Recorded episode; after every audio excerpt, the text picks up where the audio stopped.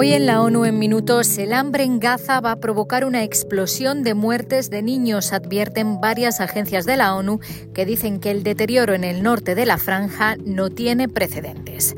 Las audiencias sobre la ocupación israelí han comenzado en la Corte Internacional de Justicia. El gobierno palestino ha pedido que se declare ilegal.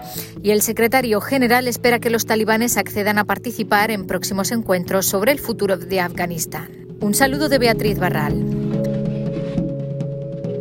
La franja de Gaza está a punto de presenciar una explosión en muertes de niños por hambre. Alertan varias agencias de la ONU que dicen que el deterioro en el norte no tiene precedentes a nivel mundial.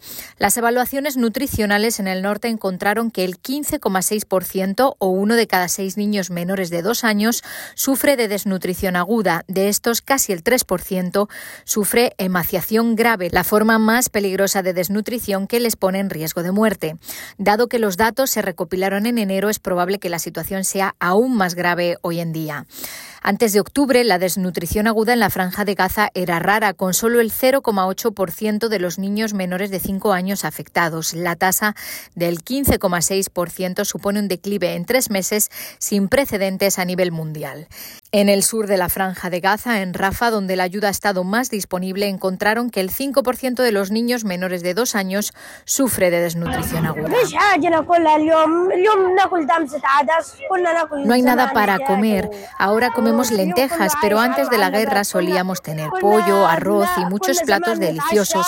Hoy en día sobrevivimos con comida enlatada. Solíamos cenar y dormir bien, pero ahora nos acostamos sin cenar, contó Islam, un niño de 12 años refugiado en Rafa a UNICEF.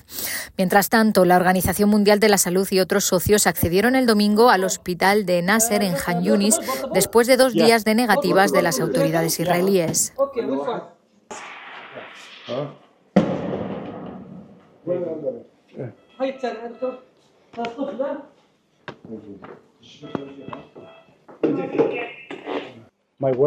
Mis palabras no son suficientes para expresar el respeto que siento no solo por ustedes, sino también por estas personas que están trabajando aquí, dijo un trabajador de OCHA a uno de los cirujanos palestinos. El equipo logró trasladar a 14 pacientes críticos. No, your hands stay where you are. Acknowledge the head, to the head. Yep. Here. This is the former emergency department of National Medical Complex. Esto es lo que solía ser el Departamento de Emergencias del Complejo Médico y es una zona de muerte, explicó el doctor Atanasios Garbanis de la OMS. Todavía hay más de 180 pacientes y 15 médicos y enfermeros dentro de Nasser. El hospital sufre una grave escasez de alimentos, suministros médicos básicos y oxígeno. No hay agua corriente ni electricidad, excepto un generador que mantiene algunas máquinas vitales. El gobierno palestino pidió a la Corte Internacional de Justicia declarar que la ocupación israelí de Palestina es ilegal de forma inmediata, total e incondicional. La Corte está celebrando audiencias a petición de la Asamblea General sobre las implicaciones legales de la ocupación de Israel desde 1967 para emitir una opinión no vinculante. Se espera que declaren 52 países, una cifra sin precedentes. Escuchamos al ministro de Exteriores palestino Riyad al-Maliki. Durante décadas al pueblo palestino se le han negado sus derechos y ha soportado tanto la colonización como el apartheid. Hay quienes se indignan por el uso de estas palabras. En cambio, deberían indignarse por la realidad que vivimos. En su discurso ante el máximo tribunal de la ONU, al-Maliki instó una solución justa y duradera de dos estados democráticos, Palestina e Israel, uno al lado del otro, en paz y seguridad. The genocide underway in Gaza is the result of decades of impunity el genocidio en curso en Gaza es el resultado de décadas de impunidad e inacción. Acabar con la impunidad es un imperativo moral, político y legal.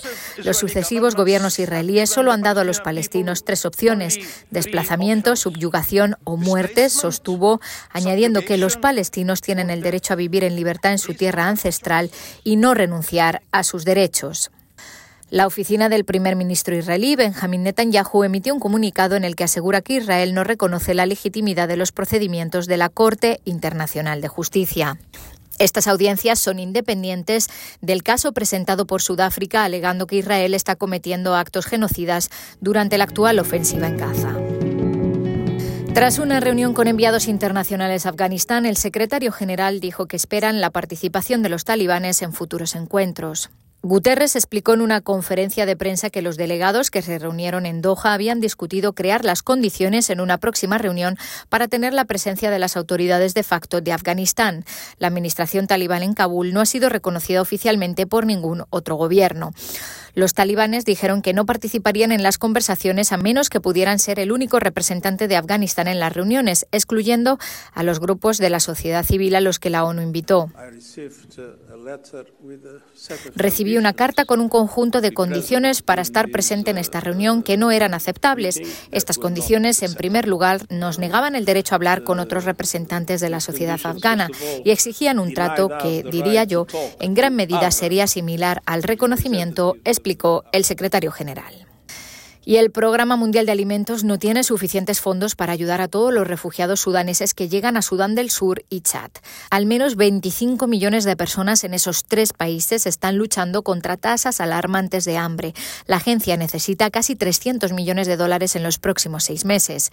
El programa afirma que las personas que cruzan de Sudán a Sudán del Sur o a Chad están hambrientas y llegan sin nada. La agencia ha tenido que priorizar los escasos recursos para los recién llegados, lo que significa que los refugiados que ya estaban allí no reciben asistencia. Hasta aquí las noticias más importantes de las Naciones Unidas.